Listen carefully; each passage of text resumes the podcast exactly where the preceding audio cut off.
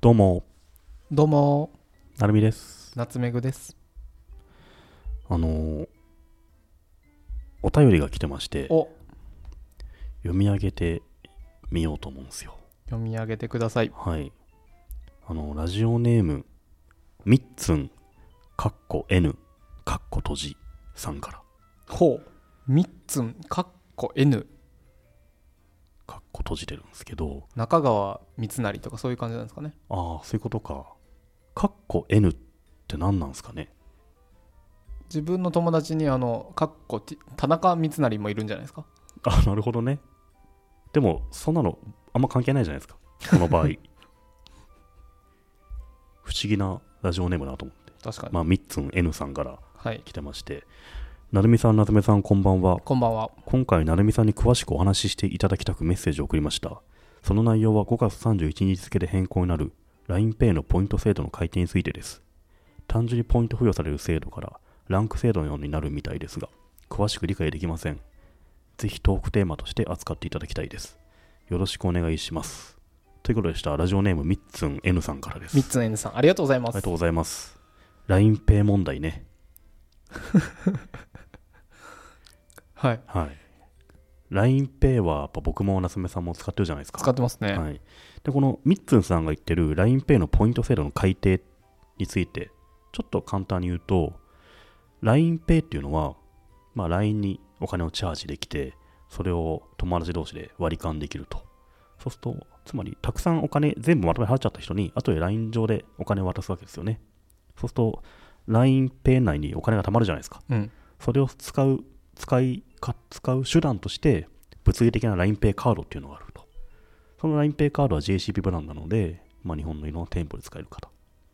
で、さらにすごいのが、LINEPay カードで支払うと、問答無料で2%、キャッシュバックというか、還元されるわけですよね。 100億円使ったら2億円。 2億円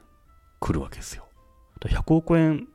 年間使う人はそれだけで生きていけるわけですよね。確かに。だから LINEPay はやばい。クレジットカードで2%還元っていうのは異例の高利率って言われてるので、うんそういう意味で LINEPay カードって LINEPay っていうのは LINE 同士で割り勘できるっていう利利便性が一つあるんですけどそれ以上にこう LINEPay カードのポイント付与がすごいっていうのがまあ局所的に話題だったわけですようんそれが5月31日で2%還元やめますとなったんですよねあら、これでもうクレジットカードマニアは大騒ぎ。クソがっつって。使えねえなっつってね、LINEPay なんて解約するみたいな声がめちゃくちゃ上がって、一時期 Twitter トレンドに LINEPay って入ってるぐらい、もう LINEPay ユーザーの中では批判殺到と。まあ、と同時に、改定なので、新しい制度できるんですよ。一律2%っていうのはなくなるんですけど、新しく6月からあの新ポイント制度できると。で、それについて、このミッツンさんはよくわかんないの教えてほしいって言ったわけですね。うんう、うんんへえランク制度のようになるみたいです。そうなんですよ。あの、LINE がつい先日発表したんですけど、今度はランク制度っつって、LINEPay ユーザーをレベル分けするんですよね。うん、何段階かな数段階あるんですけど、色によって分けるんですよ。グリーン、ブルー、レッド、ホワイト。この4段階にユーザーを振り分ける。一番上がグリーン。一番下がホワイト。ホワイトの人は、あの、いくら使ってもポイント還元はありません。で、グリーンの人は、今まで通り2%。なので、グリーンなりはいいんですよね。ただ分かりにくいのが、グリーンなる条件なんですけど、これを LINE 側は相対的な数値に置いてるんですよ。つまり、10万円以上お支払いがあれば、一律で2%以上にしますよとか、5万円以上はとか、そういうものではなくて、全ユーザーの上から順番みたいにするんですよね。それってな何で順番になるんですか送金受信金額あの、流通額というか支払い額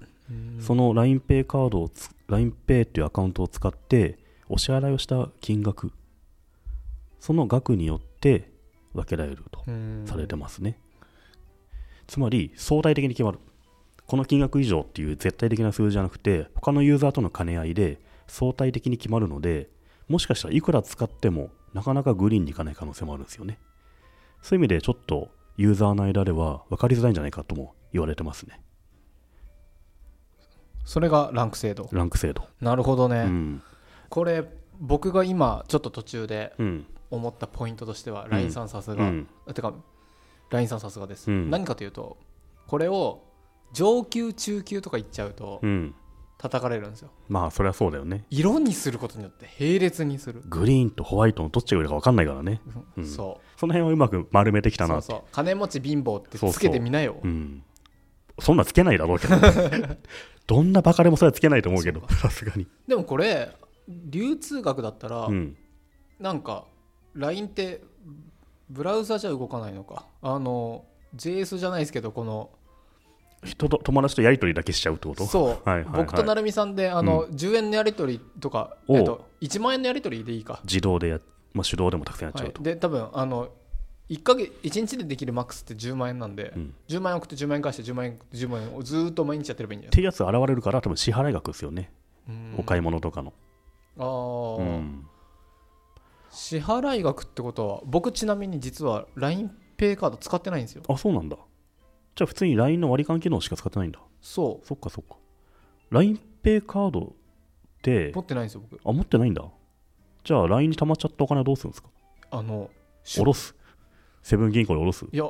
あの入金できるんですよ銀行にああ普通に銀行に戻すんだ戻すそっかそっか。で、現金のように使う感じ。はい、ああ、そっか。そういう人は全然いいと思うんですけどね。うん2%還元を楽しみにした人としては、うん、やべえなっていう感じなんですよね。まあ、あとは、なんだろう。みっつんさんも言ったように、まあ、分かりづらいっていうのは、結構 LINE ってやっぱり、これ、この制度見て思ったのが、ネイバーまとめのインインセンティブにすげえ似てるなと思って、うんあれもやっぱものすごくうまくできてるんですよね。うんうんうまいですよねうまいあのこれ制度設計が本当に天才的だと思うんだよ。なんかちょうどがん頑張りたくなるしかも自分が嫌な思いせずにうん、自然と頑張れるその頑張りが会社にとっていい方向に行く、そうだからユーザーも多分もしかしたら今までより多く LINEPay カードを流通させるかもしれない LINEPay 流通させるようになってしかも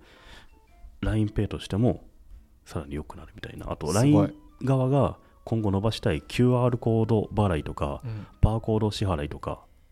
そういうモバイル決済を伸ばすような設計になってるはずなんですよねうん、そういう制度設計っていうのはやっぱ LINE という会社本当にうまいんですよねすごいなあ、うんだから多分これってよくわからないけれどうんこのグリーンになろうとするユーザーはうん一定数いるし、うんみんながグリーンになろうとした結う果、ん LINEPay っていうのが広がるんでしょうね使われるところが、すごいな、うんうん今までのような簡単に分かりやすいものじゃないけど、うん使いようによってはきっと世の中が良くなんじゃないかなっていう期待もありますねへえすごいですね何がすごいって LINE じゃないですよね成美さ ん LINE じゃない誰僕結構好きなんですよ、この LINEPay での割り勘およびうん LINEPay カードの支払いっていうのが楽で、うんううんんそれはいいですよねあとやっぱりアジアだとね、割とあるけど、その QR コード払いとか、うんスマホでの決済っていうのは、どんどん広がってほしいですね。うん現金がもう本当にめんどくさいじゃないですか。うんこれ LINEPay で LINEPay 株式会社なんですね子会社がありますね。で LINEPay さんって売上高が2億1000万でうん。あのかかってるお金がうん。 29億かかってる んですそれほとんどあるあのポイント還元じゃないですか。ですかねポイント還元の持ち出しとかじゃな営いで業すか。損失27億ってもうやばいですよ国やばいっすね潰れますよこうれ、ん。国が国ならこれなその数十億の負債というかばらまいてでも何かしたい LINEPay アカウントを今まで広めてきたわけですよね。そうですよね、うん、すごいなあで同じようにあの LINE モバイルっていうのも同じような位置にあったんですけど、うん、 LINE モバイルはさっさとソフトバンクさんにポイって渡してそうですね。うん、でも LINEPay は持ってたい LINEPay はだってこれから超重要じゃないですか。いろんな会社がスマホ決済に乗り出してくるじゃないですか。Yahoo とかもね。はいその中で結構 LINE は力入れてくんじゃないですか。すごいです特にね LINE はやっぱフファイナンス系をね、今年かなり重視すると思うんですよね。ね証券会社作りましたからね。ねうん、あれも多分 LINE の、LINE ウォレットっていうんですよ。一番右下のタブなんですけどそこに Pay とかその証券とか QR コード払いとかあらゆるお金に関するものをまとめてくると思うんですよね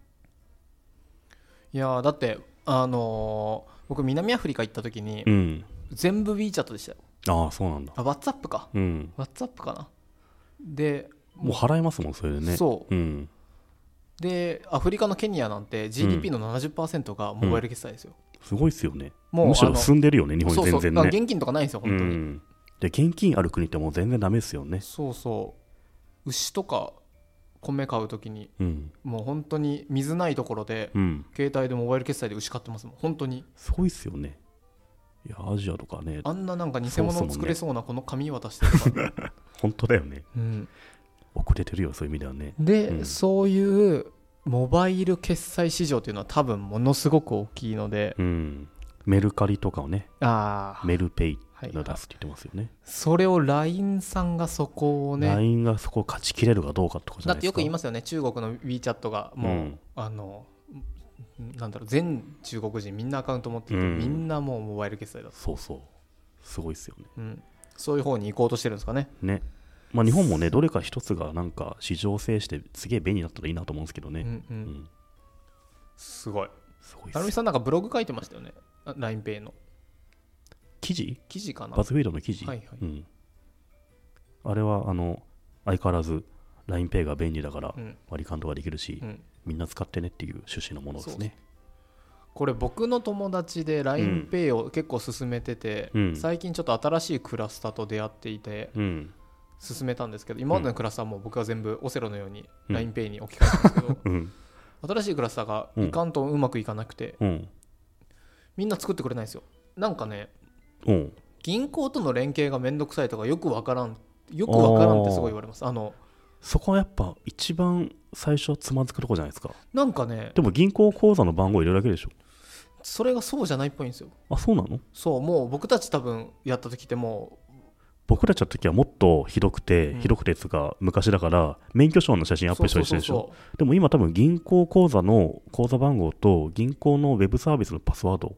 ぐらいでできるはずですよね、うですよね、うん、なんかそこの部分をあのサンプル数でいうと N イコール34ぐらいですけど、うん、わからんって言って僕送ったお金結 局あのなんだっけ30にしたかは何い日って、はいはいはい消えちゃうからねそう帰ってあ帰ってき帰まっしてきちゃうから送り直さなきゃいけないた、うん、現金であのみんな結構銀行口座普通に使ってるけど、うんオンラインバンキングのパスワードとか忘れがちなんですよね、うんうんうんオンラインバンキングのパスワードって忘れると結構面倒くさくて、うんうん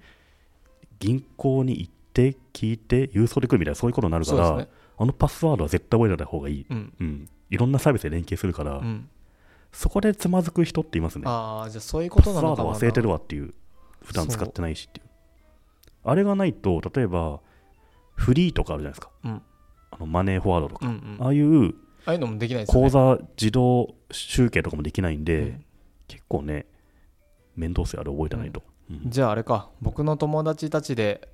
つまずいてる人たちはオンラインバンクのパスワードが分かんないだろそれ系の問題ですね多分うねじゃあパスワードを覚えてくださ待いってください